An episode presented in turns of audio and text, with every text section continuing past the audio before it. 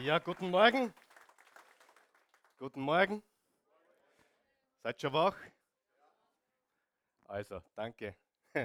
Könnt Platz nehmen. Wunderbar, euch zu sehen. Ja, wir sind in einer Serie von Botschaften mit dem Titel Hope, dein Denken, deine Zukunft und deine Hoffnung. Hi, wie geht's euch? Super. Ich bin begeistert von euch. Seid ihr auch begeistert? Wunderbar. Ja, lass uns kurz eine Wiederholung anstellen von dem, was wir letzten Sonntag gesagt haben und beginnen mit Römer 12, Vers 2. Da steht wie folgt. Bist du dort? Richtet euch nicht länger nach den Maßstäben dieser Welt, sondern lernt in einer neuen Weise zu denken. Unterstreicht er das bitte? In einer neuen Weise zu denken. Damit ihr verändert werdet und beurteilen könnt, ob etwas Gottes Wille ist, ob es gut ist, ob Gott Freude daran hat und ob es vollkommen ist. Was sollten wir tun? Unser Denken, was? Erneuern oder verändern. Im Epheser 4, Vers 23 steht, lasst euch in eurem Denken verändern und euch innerlich ganz neu ausrichten. Derselbe Vers in einer anderen Übersetzung, werdet im Geist und im Denken erneuert. Und wir haben gesagt, das, was dein Denken erobert, erobert dein Leben. Sagen wir das gemeinsam. Das, was mein Denken erobert, erobert mein Leben. Noch einmal, es geht besser. Das, was mein Denken erobert, erobert mein Leben. Dann in der Sprüche 4, Vers 23, das habe ich mir vorhin noch aufgeschrieben, steht nicht auf deiner Outline. Da steht in der guten Nachricht Bibelübersetzung, mehr als auf alles andere achte auf deine Gedanken, denn sie entscheiden über dein Leben. Was entscheidet über unser Leben?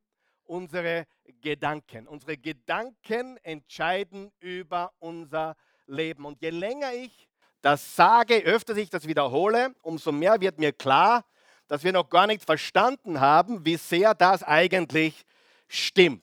Wir denken oft, das ist eh nur ein Gedanke oder noch schlimmer, ich habe es eh nur gesagt, waren eh nur Worte. Wer von euch weiß, es gibt nicht nur Gedanken und es gibt nicht nur Worte. Das, was wir denken und das, was wir sprechen, bestimmt unser ganzes Leben. Was mein Denken erobert, erobert mein ganzes Leben. Dann 2. Korinther 10, Vers 3 bis 5. Wir leben zwar in dieser Welt, ganz genau, wir leben hier in dieser Welt, aber das heißt noch lange nicht, dass wir so kämpfen, wie die Welt kämpft. Das heißt, wir leben in dieser Welt, auf diesem Globus, aber die Art und Weise, wie wir leben, wie wir kämpfen, was wir tun, ist eine andere. Vers 4, die Waffen, mit denen wir unseren Kampf führen, sind nicht die Waffen dieser Welt.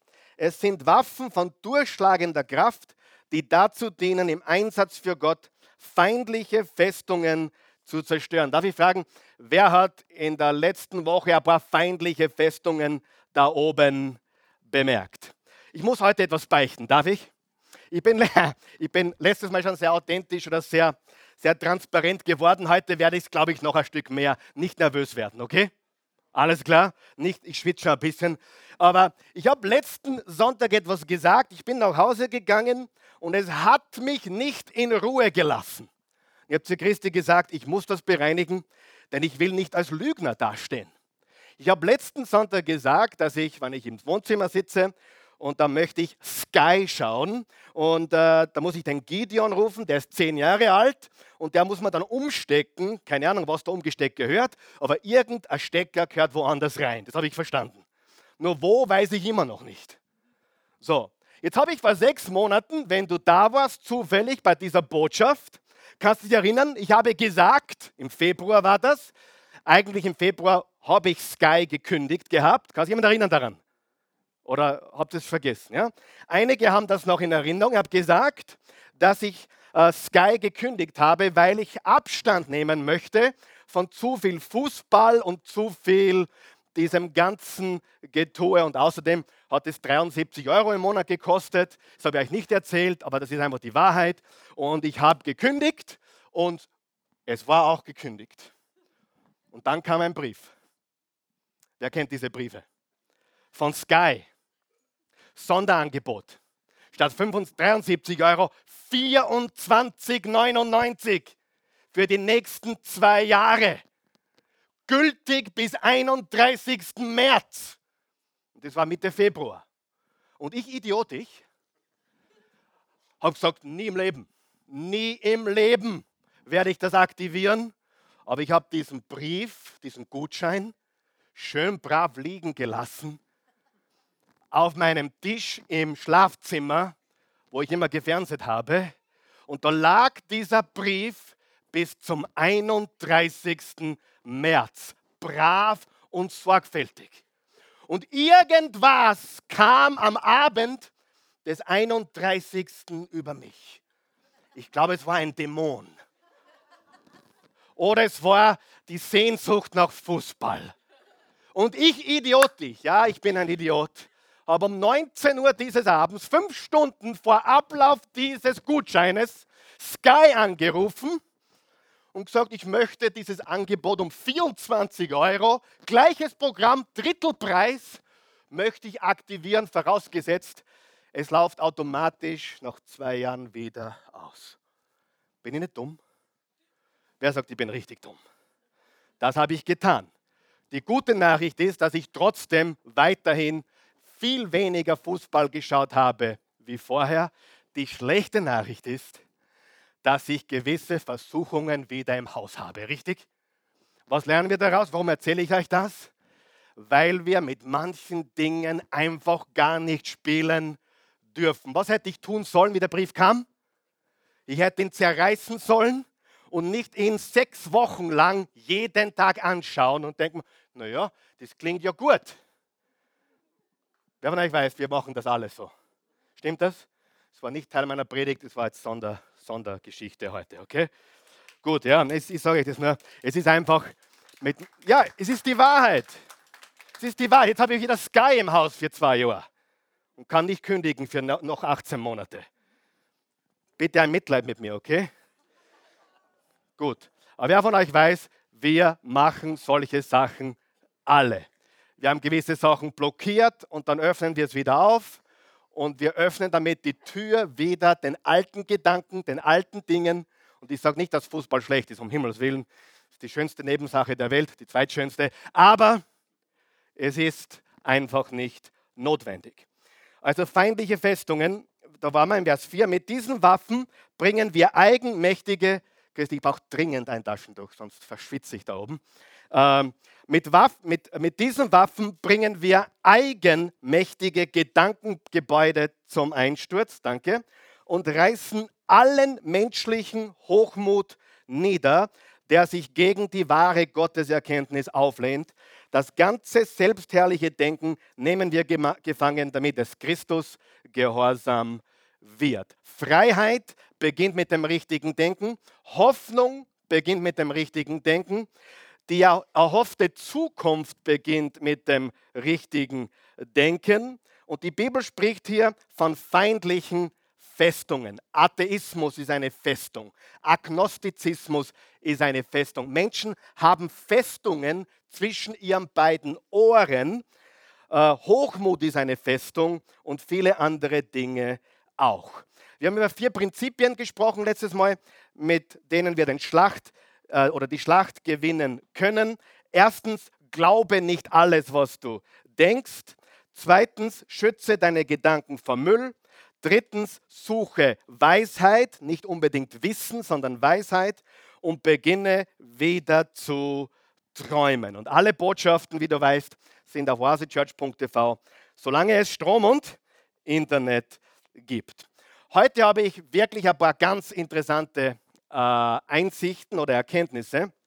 Und bevor wir das tun, äh, bevor ich über etwas ganz Wichtiges mit euch spreche, nämlich über das richtige Übersetzen, Übersetzen äh, der Dinge des Lebens, schauen wir uns noch ein Bibelvers an und dann drei Säulen für richtiges Denken und eine hoffnungsvolle Zukunft. Psalm 139, da sagt David zu Gott, seinem himmlischen Vater, du bist es, der meinen Körper und meine Seele erschaffen hat.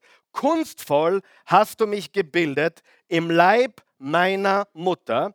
Ich danke dir dafür, dass ich so wunderbar erschaffen bin. Es erfüllt mich mit Ehrfurcht. Ja, das habe ich erkannt. Was sagt David her? Er sagt, äh, er sagt Gott, danke, dass du mich gemacht hast. Danke, dass du mich wunderbar gemacht hast. Was lernen wir? Es ist wichtig, dass wir Gott richtig sehen, erstens. Das richtige Gottesbild ist entscheidend für ein siegreiches Leben. Gott richtig sehen. Zweitens, Gottes Gedanken denken, also die Gedanken Gottes denken. Und drittens, Gottes Worte sprechen. Das sind die drei Schlüssel für eine hoffnungsvolle Zukunft, dass wir beginnen, Gott richtig zu sehen, Gottes Gedanken sprechen und äh, Gottes Worte sprechen. Also übersetzen und überwinden heißt die heutige Botschaft. Und um im Leben zu gewinnen, muss ich lernen, richtig zu übersetzen. Jeder von uns hat gewisse Dinge erlebt oder erlebt gewisse Dinge und die gehören richtig übersetzt. Und einer der besten Übersetzer und der größten Überwinder in der Bibel ist Josef. Und zwar Genesis 37 bis 50 und da steigen wir jetzt ein im Kapitel 40 vom Genesis. Da steht folgendes. Also Josef wurde eingesperrt, er wurde von seinen Brüdern nach Ägypten verkauft und wurde dann falsch angesch äh, äh, angeschuldigt, dass er die Frau des Potiphas vergewaltigt hätte und er kam ins Gefängnis. Und dort steht in Vers 1, bald darauf ließen sich der Mundschenk des Königs von Ägypten und sein Bäcker etwas gegen ihren Herrn, den Pharao, zu Schulden kommen. Der wurde über seine beiden Beamten zornig und ließ sie in das Gefängnis bringen, in dem auch Josef war. Der Befehlshaber der Leibwache hatte dort die Oberaufsicht. Also der, der Bäcker und der Mundschenk haben sich offensichtlich etwas zu Schulden kommen lassen, was den Pharao so zornig gemacht hat. Vielleicht den falschen Wein gebracht oder vielleicht waren die, die Semmeln nicht genau äh, warm genug, wie er sie gerne gehabt hätte. Aber irgendeine Kleinigkeit hat ihn zornig gemacht und er hat die beiden ins Gefängnis geworfen. Und dort war auch der Josef. Vers 4. Dieser beauftragte Josef mit ihrer Bedienung. Als sie einige Zeit in Haft waren, hatte jeder von ihnen derselben Nacht einen Traum, der für ihn von Bedeutung, unterstreicht ihr bitte, Bedeutung war. Als Josef am Morgen zu ihnen kam, bemerkte er gleich, dass sie schlecht aussahen. Warum lasst ihr heute den Kopf hängen? fragte er die Beamten des Pharao. Wir haben beide einen Traum gehabt, erwiderten sie, aber es gibt niemand, der ihn deuten kann. Da sagte Josef, Deutungen sind Gottes Sache. Erzählt mir doch. Deutungen sind Gottes Sache.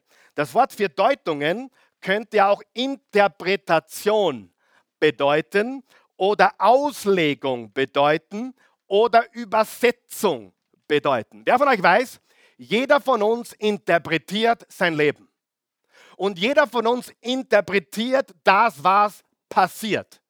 Du interpretierst deine Vergangenheit, du interpretierst deine Gegenwart, du interpretierst eine Enttäuschung, du interpretierst einen Erfolg, vielleicht wenn du gerade Erfolg hast im Leben, mal bin ich nicht super. Wer von euch weiß, das ist einmal gerade die falsche Interpretation. Wahrscheinlich du Glück gehabt und wahrscheinlich ist es der Segen Gottes und wahrscheinlich warst du am richtigen Platz zur richtigen Zeit und Gott hat dich gesegnet. Amen. Wie wir Dinge interpretieren, das hat David so wunderbar gesagt, wie wir Dinge interpretieren, davon hängt ab im Leben, wie wir es erleben und ob wir ein siegreiches Überwinderleben leben können. Deutungen. Deutungen sind sehr wichtig. Interpretationen sind sehr wichtig. Wie du dein Leben auslegst, ist sehr wichtig. Zum Beispiel Millionen von Österreicher deuten ihr Leben als schlecht obwohl sie meiner Meinung nach im schönsten Land der Welt leben. Aber sie deuten trotzdem das, was in ihrem Leben passiert, als schlecht. 1. Korinther 14, Vers 12 bis 13.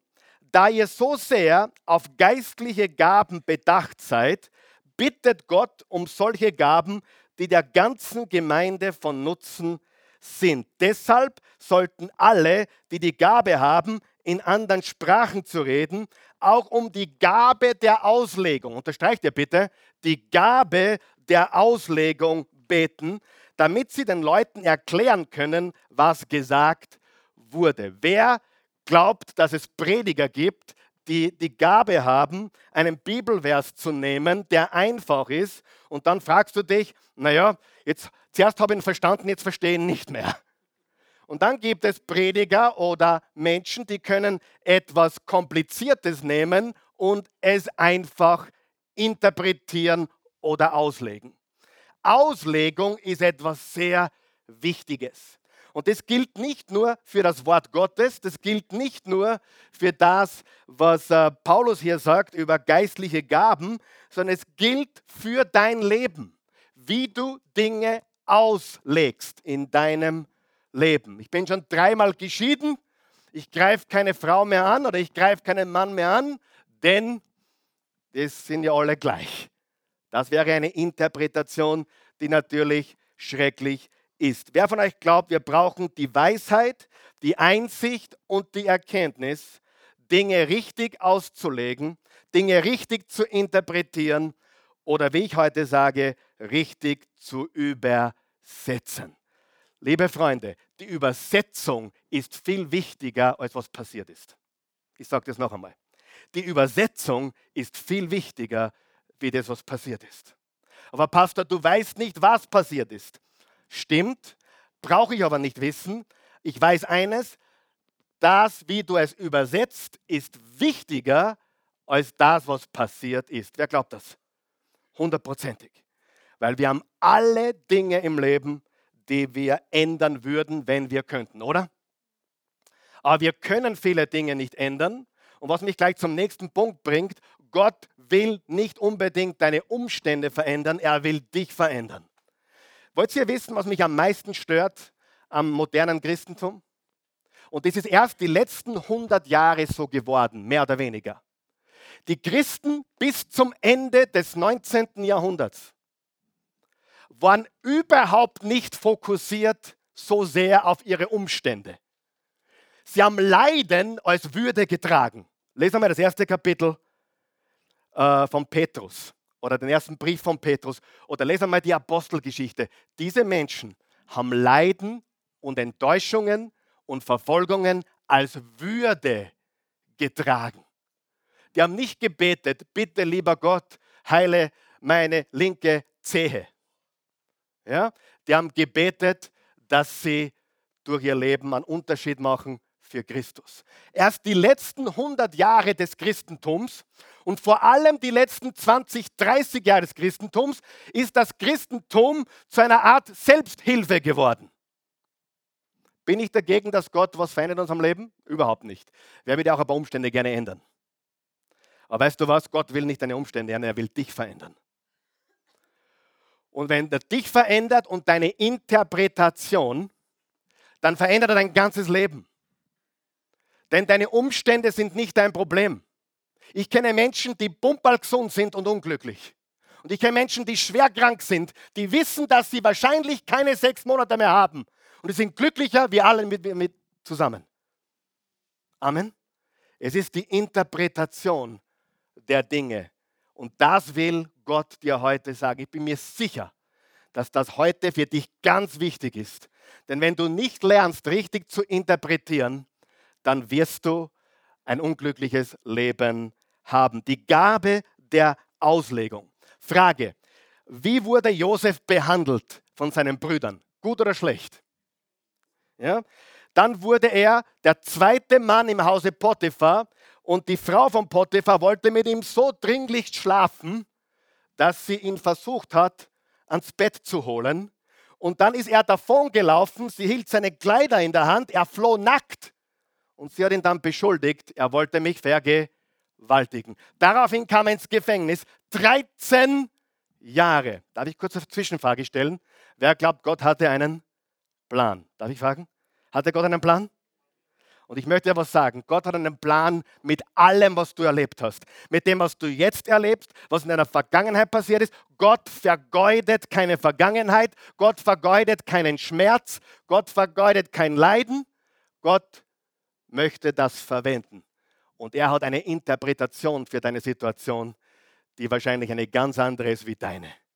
Er interpretiert alles ganz anders. Amen. Und das ist ganz, ganz wichtig. Die Kraft der richtigen Deutung. Und dann kam er ins Gefängnis. Und so, jetzt kommt ein wichtiges Prinzip auf deiner Outline. Meine Situation ist nicht so wichtig wie meine Übersetzung der Situation. Meine Situation ist nicht so wichtig wie meine Übersetzung der Situation. Wenn ich dich fragen würde, was würdest du in deinem Leben verändern? Wer hätte ein paar Punkte für sein Leben, die er gern verändern würde? Ja oder nein? Ja? Wer würde ein paar Sachen gerne verändern? Gut, darf ich leider negativ sein?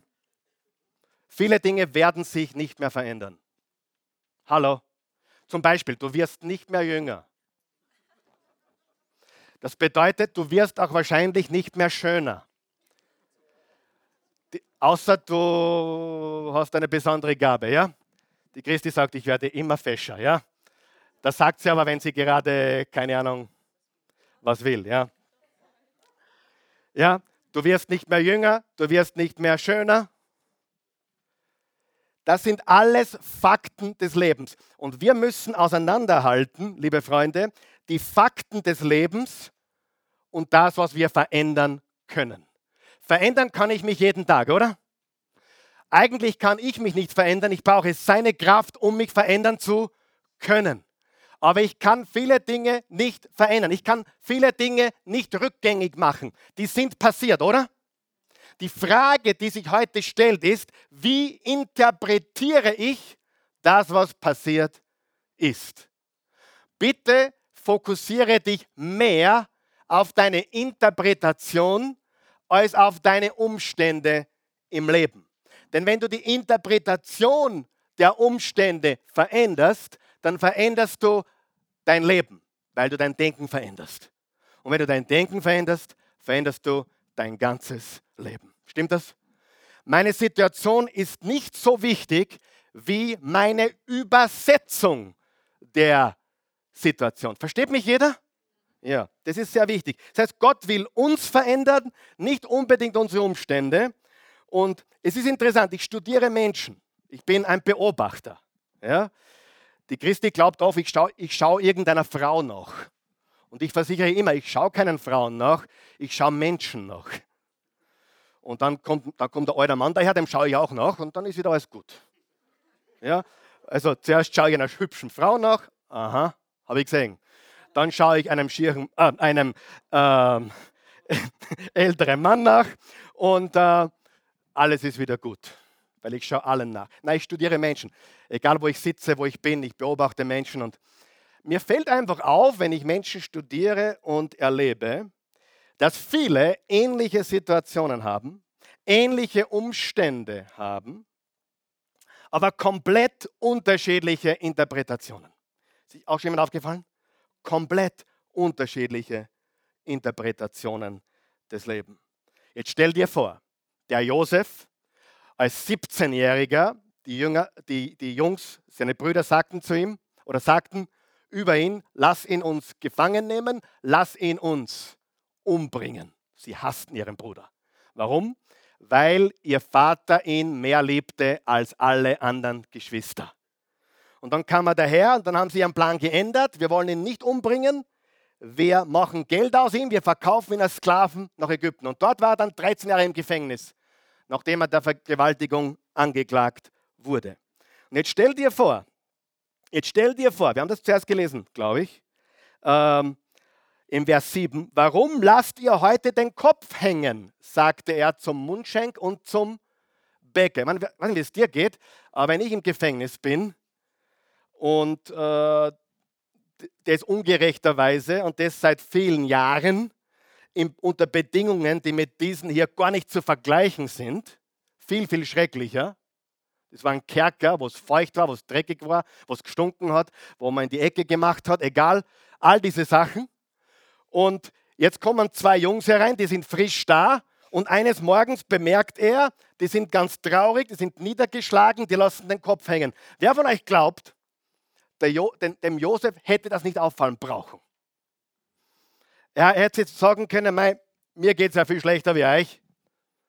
Ihr habt euch wahrscheinlich wirklich was zu Schulden kommen lassen, oder? Aber ich habe überhaupt nichts getan. Ich bin sauber, ich habe nichts getan, mich haben es eingesperrt. Ihr seid jetzt da, weil ihr was genommen habt oder falsch gemacht habt.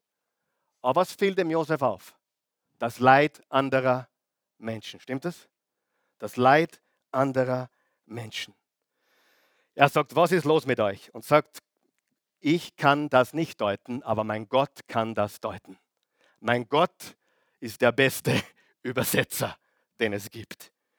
In Vers 9 geht es weiter. Da erzählte der oberste Mundschenk seinen Traum.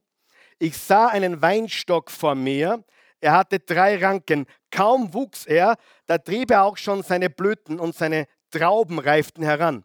Ich hatte den Becher des Pharao in der Hand, nahm die Trauben, presste sie in den Becher aus und gab ihn dem Pharao in die Hand. Da sagte Josef zu ihm, die Deutung ist so, die drei Ranken sind drei Tage. In drei Tagen wird der Pharao dich herausholen. Da könnten wir jetzt eine Auferstehungspredigt predigen übrigens. Wer weiß, was nach drei Tagen passiert ist? Ein paar tausend Jahre später. Das ist ein Bild für Jesus. Ja? In drei Tagen wird der Pharao dich herausholen und wieder in dein Amt einsetzen. Du wirst dem Pharao den Becher reichen wie früher, als du noch Mundschenk bei ihm warst. Aber vergiss mich nicht, wenn es dir gut geht.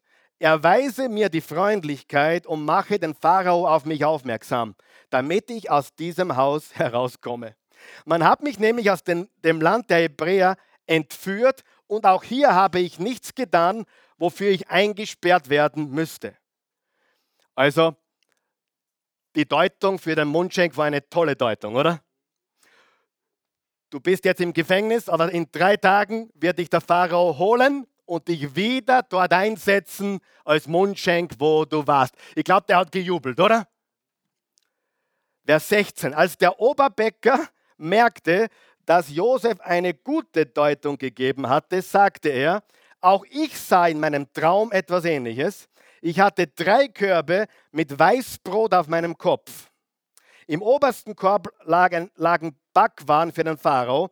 Da kamen Vögel und fraßen den Korb leer. Josef sagte, die Deutung ist so: Die drei Körbe sind drei Tage. In drei Tagen wird der Pharao dich herausholen und an einem Baum hängen lassen. Oh oh und die Vögel werden dein Fleisch von dir wegfressen. Am dritten Tag darauf hatte der Pharao Geburtstag. Er gab ein Fest für alle seine Beamten und lud dabei den obersten Mundschenk und den Oberbäcker vor. Den obersten Mundschenk setzte er wieder in sein Amt ein, sodass er ihn den Becher reichen durfte. Den Oberbäcker ließ er hängen. Es war genauso, wie Josef es ihnen gedeutet hatte aber der oberste Mundschenk dachte nicht mehr an Josef und er vergaß ihn. Frage, hast du schon jemandem geholfen und der hat dich dann vergessen? Ist mir noch nie passiert. Aber ich sage nur, ich frage nur. Hast du schon jemandem geholfen und dann wurdest du vergessen? Du hast jemandem beim Umzug geholfen aus, dem, aus der Wohnung ins neue Haus und dann wolltest du umziehen und plötzlich war der LKW kaputt. Kennt es nur ich aber ich kenne ärgere Sachen auch. aber euch weiß, wir vergessen so leicht. Ich habe eines gelernt, ich erwarte gar nichts mehr. Gar nichts mehr.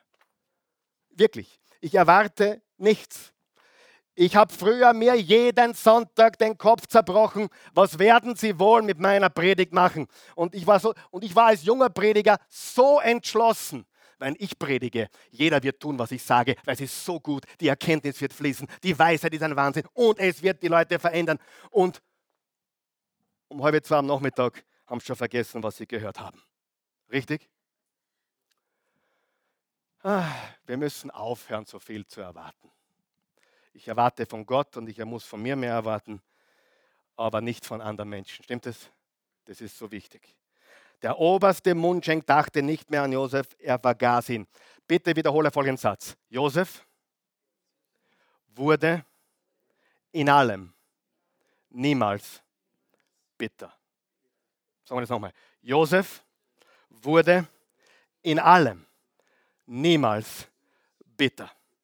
Er wurde nicht bitter, als die, die Brüder ihn äh, in die Grube geworfen haben. Er wurde nicht bitter, als sie ihn dann verkauft haben als Sklaven nach Ägypten. Er wurde nicht bitter, als die Frau Potiphar gesagt hat, er wollte mich vergewaltigen, was nicht gestimmt hat. Er wurde nicht bitter, als er ins Gefängnis geworfen wurde. Josef wurde niemals bitter. Ist es ein Wunder, dass er zum zweitmächtigsten Mann der Welt erhoben wurde? Dass Pharao ihm später mehr vertraute als sich selbst. Er hat gesagt, Josef, was immer du sagst, das, das ist Gesetz. Was immer du sagst, der Einzige, der über dir ist und Vetorecht hat, bin ich, der Pharao, der Weltherrscher selbst. Aber du hast die Macht über alles. Der häufigst wiederholte Satz in der Geschichte von Josef lautet, Gott war mit Josef. Der steht mehrmals drinnen. Gott war mit Josef gilt auch für die Josephine. Gott war mit Josef. Wer glaubt, Gott war mit mir, Gott ist mit mir, ist der absolute Game Changer im Leben. Das, das ist das A und O. Keiner von uns ist so gescheit und so klug, dass er sein Leben so gestaltet, dass er am Ende des Lebens sagt, super war's, alles ist toll, ich bin überglücklich, jetzt bin ich bereit zum Sterben. Niemand. Wir machen alles so viel Mist, oder? Und wieder und wieder machen wir das Gleiche. Und wir, wir verstehen nicht, wie wichtig es ist, die Dinge zu deuten. Ich will jetzt Folgendes sagen. Hat Josef beide Träume richtig gedeutet? Ja. Wer von euch ist froh, dass Josef kein Positivprediger war, der beiden gesagt hat, was sie hören wollten? Wer kennt solche? Ich hatte mal jemanden, der hat ein prophetisches Wort gehabt für jemanden und ich habe gewusst, dass was er gesagt hat, stimmt nicht. Da habe ich ihn konfrontiert. Warum sagst du, der Herr hat ein Wort für dich und du sagst das, obwohl es eigentlich nicht wirklich stimmt? Weißt du, genau das Gegenteil ist eingetroffen. Er hat, er hat gesagt, der Herr wird dein Business prosperieren. Der Herr wird dein Geschäft segnen. Problem ist, drei Monate später war das Geschäft kaputt. Wer von euch glaubt, war eine andere Stimme als der Herr? Und dann fragte ich ihn, warum hast du das getan? Und sagte er, ich wollte ihn, es war ein Er, ich wollte ihn nur ermutigen. Sage ich, dann bitte hör auf zu sagen, dass es eine Prophetie ist.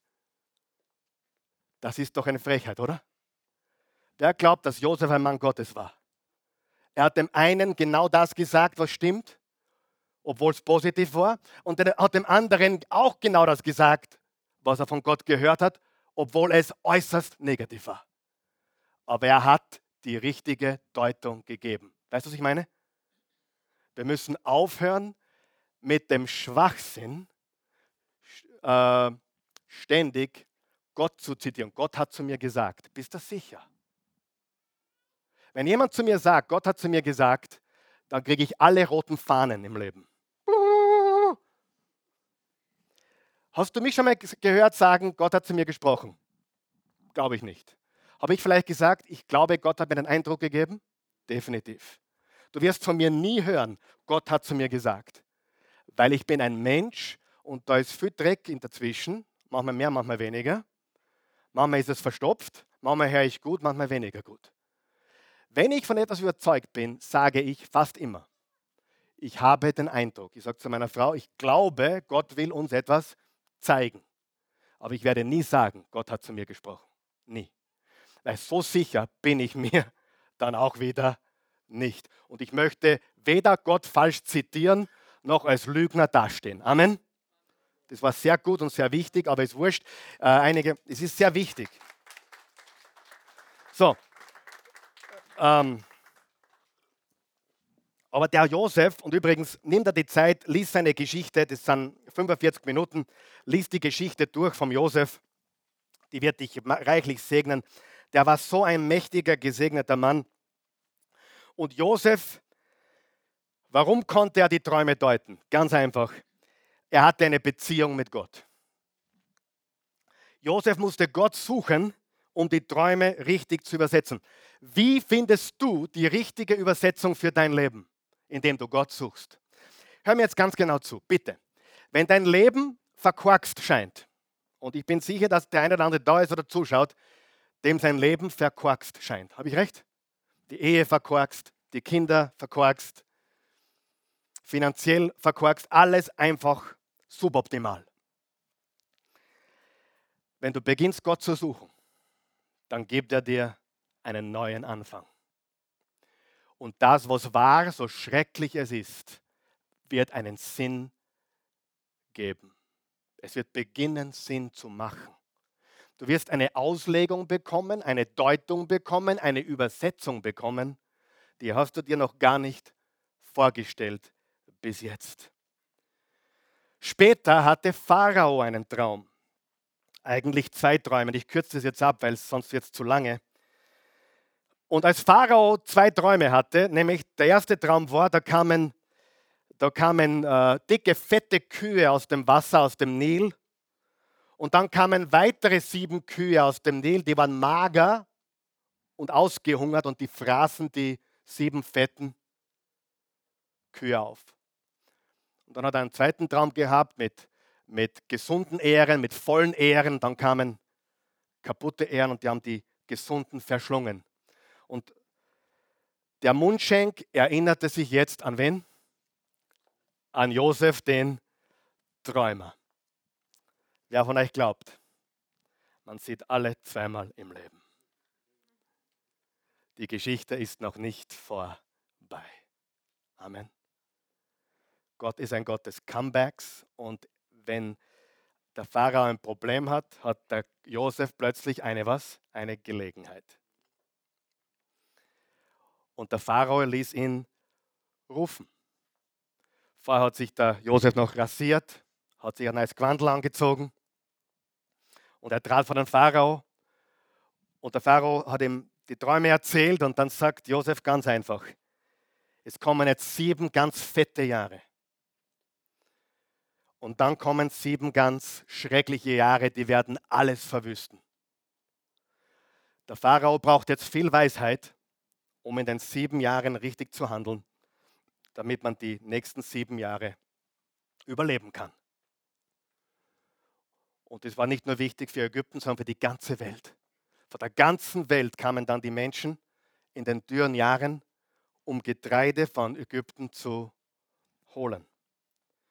Und Josef kam vor den Pharao und sagte ihm das. Und äh, Josef sagte, du musst jetzt dringend einen Mann suchen, der die nächsten sieben Jahre verwaltet. Und Pharao sagte, hey, es gibt keinen besseren als dich. Du hast den Traum gedeutet. Du hast gesagt, was kommen wird. Du bist der richtige Mann für diesen Job, für diese Aufgabe. Und Josef hat wieder zwei Träume gedeutet. Und er wurde zum zweitmächtigsten Mann der Welt erhoben. Warum? Er hatte eine Beziehung mit Gott. Wenn du keine Beziehung mit Gott hast, dann ergibt nichts wirklich Sinn. Wer von euch glaubt, dass der Josef jetzt begonnen hat zu verstehen, das hat alles einen Sinn all das, was passiert ist, diese unglaubliche, unerhörte Handlung meiner Brüder, der Frau von Potiphar und dem Pharao, der mich ins Gefängnis geworfen hat. All diese Dinge, 13 Jahre im Kerker, ohne Licht zu sehen, hat alles einen Sinn jetzt.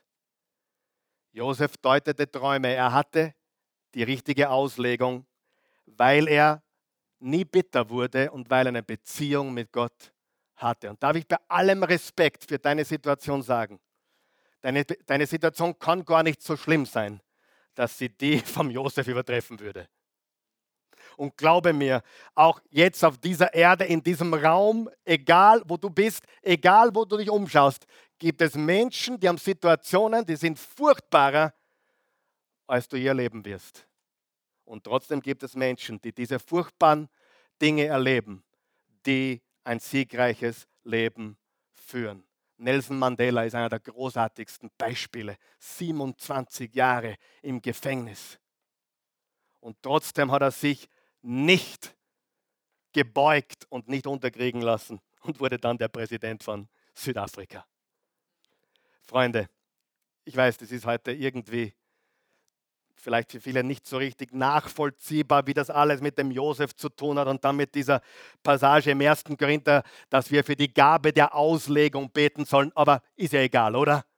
Wichtig ist, dass du lernst, richtig auszulegen und dass du lernst, Gott zu bitten. Hilf mir, meine Ehe richtig zu deuten. Hilf mir, meine Kinder richtig zu deuten. Hilf mir, meine Gemeinde richtig zu deuten. Wisst ihr, dass ich euch oft falsch deute?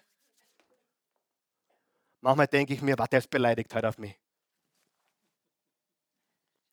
Und dann kommt dieselbe Person zu mir am Schluss und sagt, Karl Michael, heute hast du mich tief berührt und ich war bewegt und ich bin in mich gegangen. Ich habe sogar schon erlebt, da dachte ich eine ganze Predigt, ehrlich, eine ganze Predigt dachte ich, was ist mit der los heute? Und dann kam sie zu mir und sagte dann, ich habe heute während der Predigt für dich gebetet. Du bist ein großer Segen wir deuten so viele Dinge falsch. Jemand ist grantig auf dich und dabei ist er gar nicht grantig auf dich, er ist grantig auf die Frau zu Hause. Gibt solche Sachen. Wer von euch weiß, wir deuten ständig Dinge falsch. Wir glauben, na, heute hat der Pastor weggeschaut, wie ich vorbeigegangen bin. Weißt du was? Ich habe wahrscheinlich an was denken müssen, was mich selber sehr beschäftigt. Verstehst du? Wir haben ständig eine Auslegung, die oft nicht richtig ist. So, und jetzt sind wir beim, beim dritten wichtigen ähm, Ding der heutigen Botschaft. Also Josef, Josef legte die Träume vom Mundschenk und vom Bäcker aus. Josef legte die Träume vom Pharao aus. Aber das war einfach im Vergleich zu dem, was jetzt kommt. Josef musste seinen eigenen Traum auslegen. Euch kann sich erinnern, im Kapitel 37 vom Genesis hat er geträumt, dass seine Brüder sich vor ihm beugen werden. Und er hat geträumt, dass sein eigener Vater sich vor ihm beugen wird. Hallo. Und das ist jetzt genau Realität geworden. Jetzt ist Josef der zweite Mann der Welt. Und Menschen aus der ganzen Welt pilgern nach Ägypten, um nicht zu verhungern. Und auch Jakob sagt, wir haben nichts mehr zum Essen. Und sagt zu den Brüdern, brecht auf, geht nach Ägypten und besorgt euch Brot.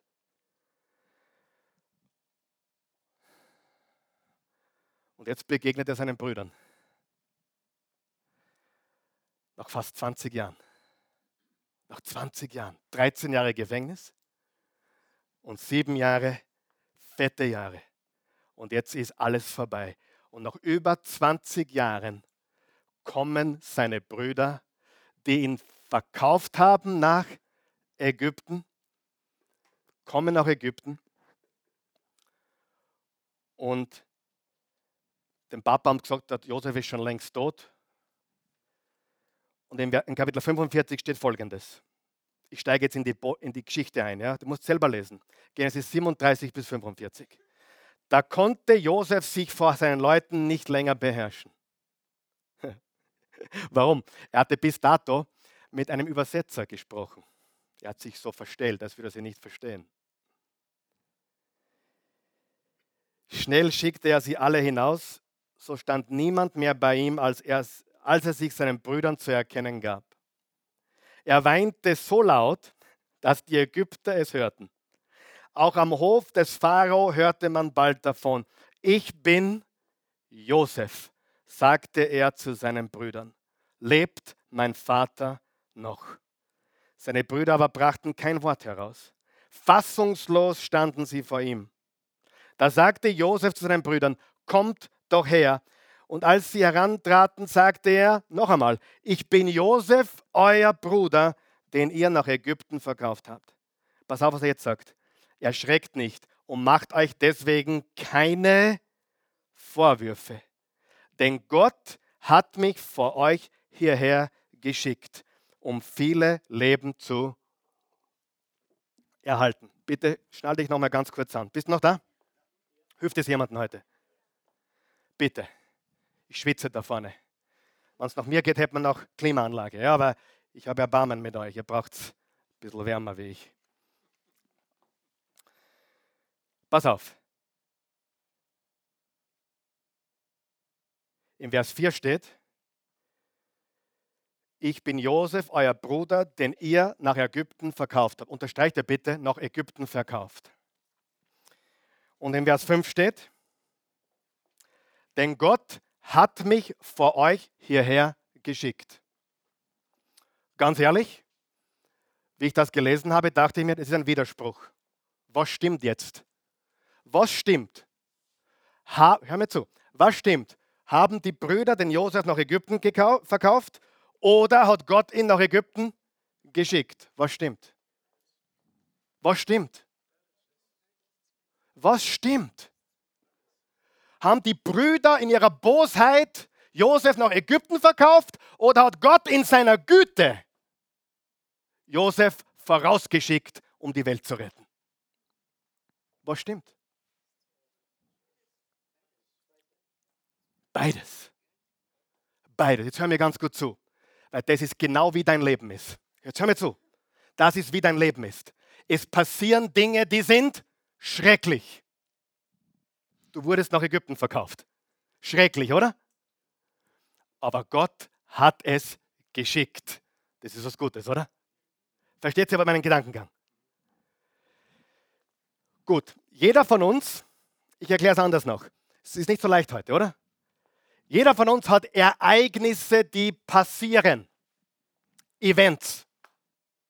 Autounfall, Scheidung, dem Kind passiert was, Job verloren. Jeder von uns hat im Leben Ereignisse, richtig? Und diese Ereignisse sind oft sehr, sehr schlecht, sehr, sehr schlimm. Meine Frage ist nur die, kann es sein, dass Gott es zulässt, weil er was Größeres vorhat? Kann es sein, dass Gott und seine Güte viel größer sind als mein und dein Erbsenhirn, mit dem wir alles verstehen wollen? Freunde, wir haben ein Interpretationsproblem. Und ganz ehrlich, wir haben auch nicht die Fähigkeit oder die Kompetenz, unser Leben selbst zu interpretieren. Deswegen die aller, aller wichtigste Frage heute, hörst du mich zu, die allerwichtigste Frage, wer ist dein Übersetzer? wer ist dein Übersetzer? Wenn ich mein eigenes Leben übersetze, kriege ich Depression. Richtig? Das ist passiert, das ist passiert, das ist passiert, das ist passiert. Ich kriege eine Depression, wenn ich mein eigenes Leben übersetze. Aber was ist, wenn Gott mein Übersetzer ist? Römer 8, Vers 28. Denen, die Gott lieben, wird alles zum Besten zusammenwirken. Ich brauche den richtigen Übersetzer. Ich predige mich da schon glücklich, muss ich sagen. Ich bete jeden Tag für Weisheit. Hilf mir zu übersetzen, was in meinem Leben passiert. Nicht alles, was schlecht ist, ist schlecht. Und hör mir gut zu, nicht alles, was gut ist, ist gut. Du wolltest diesen Traummann unbedingt heiraten. Nix ist vorn, er ist davongelaufen und heute bist du so glücklich, dass er davongelaufen ist, oder? Nicht alles, was gut ist, ist gut und nicht alles, was schlecht ist, ist schlecht. Wir haben nicht einmal die Fähigkeit, es zu deuten. Wir brauchen den richtigen Übersetzer. Oh, aber der hat mich auch schon wieder verlassen und der ist weg und der kommt nicht mehr. Weißt du, bei manchen muss man Danke sagen, dass sie aus unserem Leben weg sind, oder? Sagen wir ganz ehrlich. Gott hat sie gleich viel lieb. Aber in dem Moment, wo sie sich verabschieden, tut es sehr weh. Aber heute im Nachhinein sagst du nur mehr Halleluja, oder? Weil das eine ist ein Ereignis und das andere ist die Übersetzung. Das Ereignis war, hör mir zu, das Ereignis war, Josef wurde nach Ägypten verkauft. Das ist das Ereignis. Die Übersetzung ist, Gott hat ihn geschickt. Verstanden? Ich sage es noch einmal. Das Ereignis, Das Ereignis, Josef wurde ganz schlecht behandelt und wurde von seinen Brüdern verkauft als Sklave und er landet in Ägypten im Gefängnis. Ganz schlechtes Ereignis. Die Übersetzung ist, Gott hatte seine Finger im Spiel und Gott hat ihn vorausgeschickt, um die ganze Welt zu retten.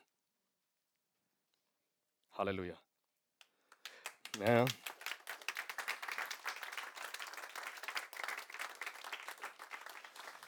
Und wenn du den falschen Übersetzer hast, geht alles in die falsche Richtung. Ich weiß, wovon ich rede. Als ich gekommen bin von Amerika 1995, habe ich in einer christlichen Gemeinde mitgeholfen, zwei Jahre. Und ich durfte dort am Anfang noch nicht predigen, war auch gut so. Äh, man hat die Menschen geschützt von mir. Äh, ja, sicher. Aber ich durfte übersetzen. Da war ein amerikanischer Pastor dort. Und äh, ich habe jede Woche, auch eine Bibelschule war dort integriert, wo auf Englisch unterrichtet wurde. Und ich habe in der Woche 10 bis 15 Stunden übersetzt. Übrigens, wenn du das wieder sehen möchtest, musst du nächsten Sonntag kommen. Beim nächsten Sonntag werde ich meinen guten Freund, den Edward John, übersetzen. Das lasse ich mir nicht nehmen, aber von so einem Übersetzen rede ich. Ja? Englisch, Deutsch, Englisch, Deutsch. Ihr, ihr kennt die Geschichte. Und ich war am Anfang schlecht. Nach zwei Jahren war ich einer der gefragtesten Übersetzer in ganz Österreich. Die haben mich angerufen für jede Konferenz, für jede, die, überall wollten sie mich haben. Ich wollte eigentlich Prediger sein, die wollten mich als Übersetzer haben. Bis mir zu blöd war und gesagt habe, das mache ich jetzt nicht mehr, das mache ich jetzt nur eineinhalb Monate und dann höre ich auf. Aber ich war der Profi-Übersetzer.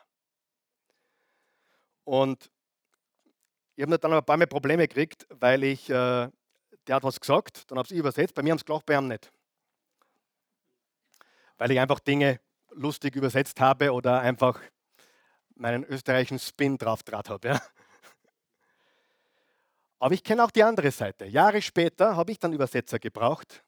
Ja, dort, wo man nicht Deutsch sprach, ob das im, irgendwo im Balkan war oder, oder keine Ahnung. Bulgarien jetzt vor kurzem wieder, wo ich englische wo ich Englisch gesprochen habe und einen Übersetzer hatte. Und ich kann euch sagen, als Sprecher oder Prediger ist es sehr wichtig, dass du einen guten Übersetzer hast. Mir kommt es immer Spanisch vor, wenn der dreimal so lange redet, wie ich geredet habe. Schlechtes Zeichen. Oder wenn er zu kurz redet. Und äh, alles schon erlebt. Wir müssen lernen, richtig zu übersetzen. Das können wir aber nicht, wenn wir nicht den richtigen Übersetzer haben. Wir brauchen einen himmlischen Übersetzer. Zum Abschluss möchte ich dir ganz kurz äh, vier Dinge sagen, die du lernen musst zu übersetzen. Das erste ist deine Wünsche. Deine Wünsche. Viele von uns haben Wünsche und ganz ehrlich, ich bin drauf gekommen, ich weiß selber gar nicht, was ich wirklich will. Schreibe das dazu irgendwo, deine Wünsche. Wer weiß, das stimmt. Einen Tag wollen wir das, am nächsten Tag wollen wir das. Und was wollen wir wirklich? Wer von euch glaubt, es ist wichtig, dass wir Gott fragen, was wirklich in unserem Herzen ist? Weil oft ver verfolgen wir Träume, die gar nicht unsere Träume sind. Richtig? Wir verfolgen Dinge, die gar nicht das sind, was wir wirklich wollen. Aber irgendjemand hat uns übersetzt das ist dein Traum. Wir wissen unsere eigenen Wünsche. Wir kennen unser eigenes Herz gar nicht in Wirklichkeit. Das nächste, was wir lernen müssen zu interpretieren oder zu übersetzen, ist Ablehnungen. Ablehnungen. Ich bin schon so oft abgelehnt worden in meinem Leben. Wenn Leute zu mir kommen und sagen, ich wurde schon wieder abgelehnt. Du, wenn du als Prediger nicht abgelehnt wirst, machst du was falsch.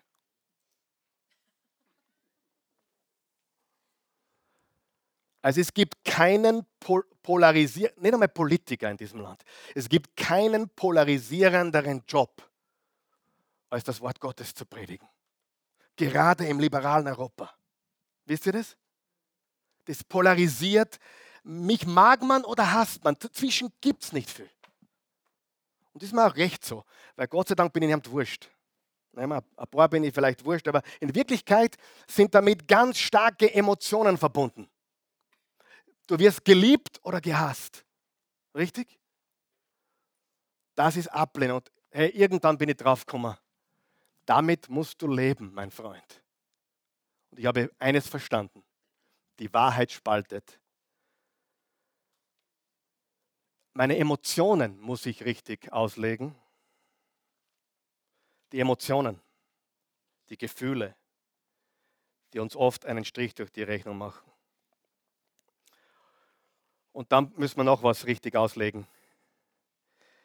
Die Vorteile an unserem Leben. Einige von euch hier sind, sehr erfolgreich. Einige sind wirklich voll mit Vorteilen. Frage, ist ein reicher Mensch besser wie ein armer Mensch? Nein. Hat der Reiche mehr Vorteile wahrscheinlich? Ein paar Vorteile hat er, oder? Manche Dinge gehen besser, schneller, einfacher, richtig? Stilvoller. Kein besserer Mensch, aber ein Mensch mit Vorteilen. Warum sage ich das? Die Vorteile, die Gott dir gegeben hat, sind nicht für dich. Gott hat zum Abraham gesagt, ich werde dich segnen, um dich zu einem Segen zu machen. Die Vorteile, die wir im Leben genießen dürfen, auch als Österreicher, die Vorteile, die wir genießen, sollten wir für Gott einsetzen. Amen. Die sind nicht unsere Vorteile, die gehören ihm. Alles gehört ihm. Wenn du die Gabe hast zu beeinflussen, ist es ein Vorteil, wenn du es für ihn einsetzt. Ja? Deine Vorteile. Wenn du ein fescher junger Mann bist, ja, sieht da ein paar. Wenn du ein fescher junger Mann bist oder eine gut aussehende, hübsche Frau, dann nutze das für Jesus. Verwende deine Vorteile und bete für die richtige Übersetzung in deinem Leben. Bete für die Gabe der Auslegung. Was bedeutet das in meinem Leben? Was bedeutet es in meinem Leben? Bete für die richtige Auslegung. Und wenn du richtig auslegst, richtig übersetzt, weil der Herr mit dir ist, dann wirst du von Gott befördert und beschützt und gesegnet, mehr als du dir vorstellen kannst.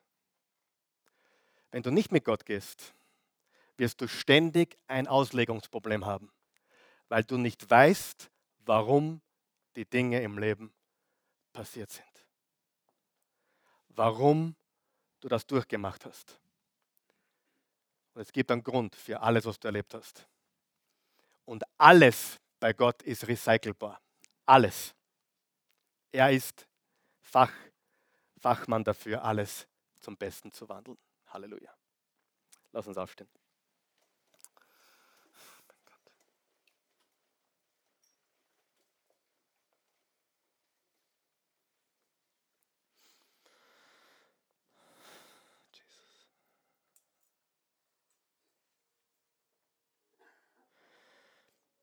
Ja, guter Gott,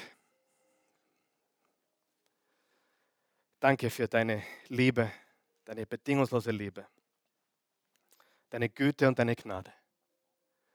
Danke, dass du einen Plan hast inmitten unseres Leides, dass du einen Plan hast, ein Vorhaben hast mit unserer Vergangenheit. Danke, dass du nicht überrascht bist oder enttäuscht bist von irgendwas, was wir getan haben dass du selbst unsere größten Fehler verwenden kannst. Danke, dass du ein Gott bist, der will, dass wir ihn um Weisheit bitten. Der will, dass wir das, was wir erleben, mit dir richtig übersetzen. Obwohl wir vieles nie verstehen werden hier auf der Erde, können wir doch vertrauen, dass in deinem großen Plan alles so einen Sinn hat, wie es ist. Gott, wir können nichts zurückholen, was verloren ist oder, oder verändert machen oder ungeschehen machen. Wir können dir nur vertrauen. Und das ist alles, was wir tun können. Und genau das wollen wir heute tun. Und wir bitten dich, dass du der Übersetzer in unserem Leben bist. Dass du die Dinge, die für uns immer noch ein Problem sind, weil wir sie noch nie zu dir gebracht haben, weil wir immer noch selbst versucht haben, damit fertig zu werden. Diese Dinge wollen wir dir geben und dass du sie übersetzt, damit wir übersetzen und überwinden können. Gott, das Allerwichtigste ist, so wie du gesagt hast über Josef, der Herr war mit Josef. Der Herr war mit Josef. Wenn du heute hier bist und du kannst das nicht sagen, du kannst nicht sagen, der Herr ist mit, mit mir du, oder du kannst das nicht wirklich sagen, weil du es nicht wirklich weißt. Aber du möchtest wissen, mit jeder Faser deines Seins, der Herr ist mit mir. Er ist mit mir auf all meinen Wegen. Egal was passiert. Er hat alles in seiner Hand. Den ersten Schritt, den wir tun müssen, ist, unseren Herrn und Erlöser einzuladen in unser Leben. Und ich werde nicht müde, es zu tun, jeden Sonntag aufs Neue Menschen einzuladen, Jesus Christus als Herrn und Erlöser aufzunehmen.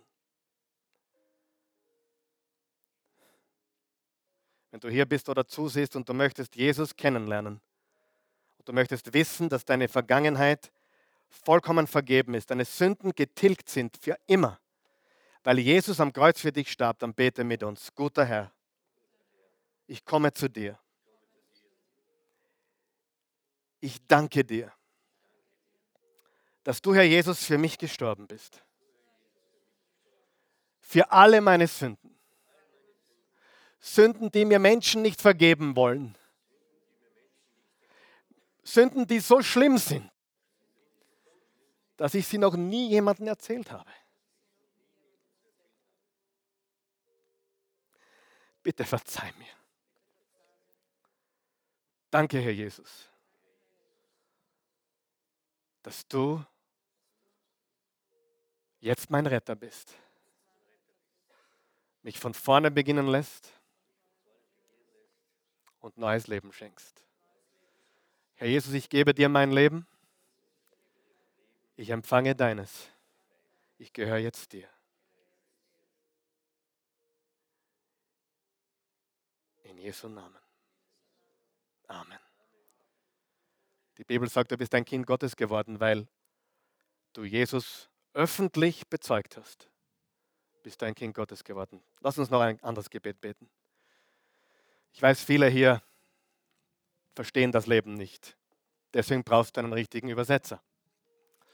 Oft kommen Christen zu mir ich verstehe das nicht, ich verstehe jenes nicht, ich verstehe dies oder das nicht, ich verstehe nicht, dass ich nicht gesund geworden bin, ich verstehe nicht, dass ich den Job verloren habe, ich verstehe das und jenes nicht. Gott will dich verändern, nicht deine Umstände. Hallo.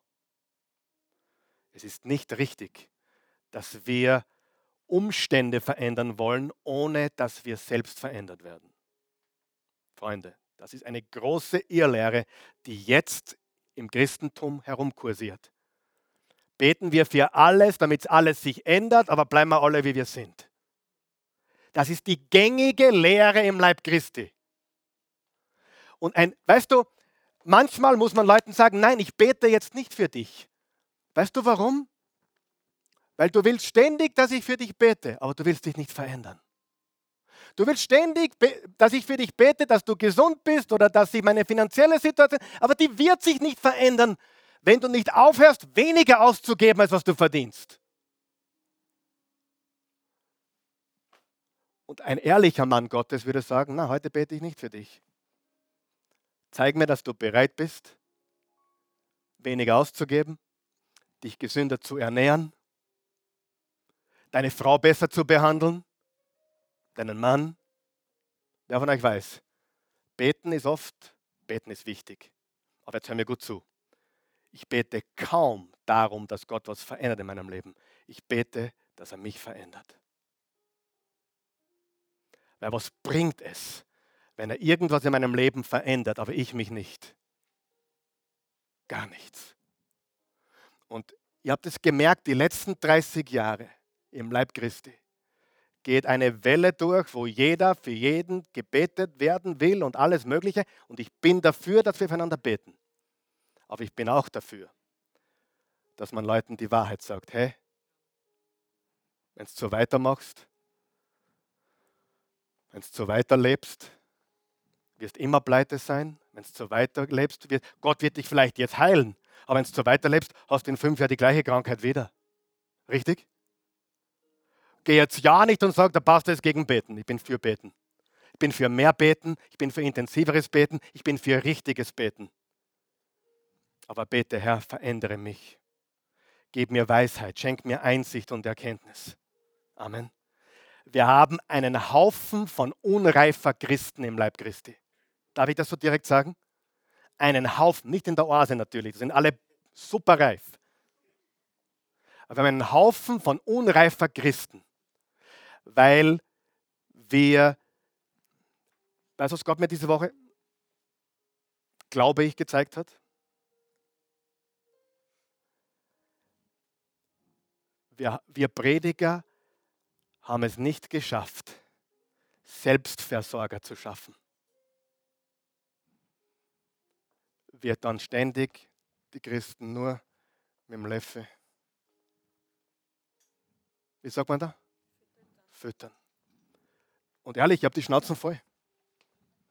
Ich bin kein Kindergärtner. Ich will Selbstversorger. Schau, ich habe nichts gegens Beten, aber die Leute kommen ja ständig deswegen, oh, bete für mich, weil sie selbst nicht beten. Ja oder nein? Nicht alle natürlich, aber wer weiß, was ich, was ich sage. Wir müssen Selbstversorger hervorbringen. Halleluja. Und wenn du Selbstversorger bist, lernst du dein Leben selbst zu übersetzen. Und nicht ständig zu fragen, was hat das zu bedeuten? Und weißt du, bei manchen Sachen interessiert mich gar nicht, was es bedeutet.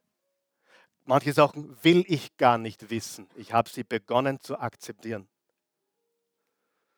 Verschüttete Milch kann ich nicht rückgängig machen. Beten wir. Ich glaube ans Beten. Halleluja.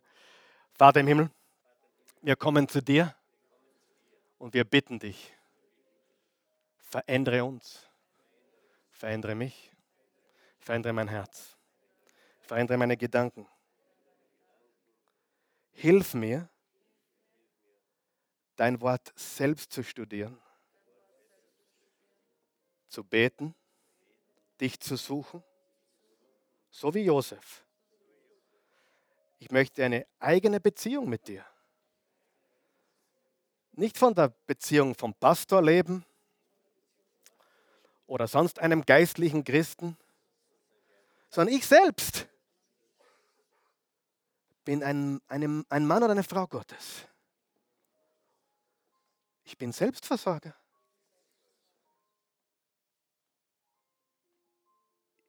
Ich bin reif und werde immer reifer.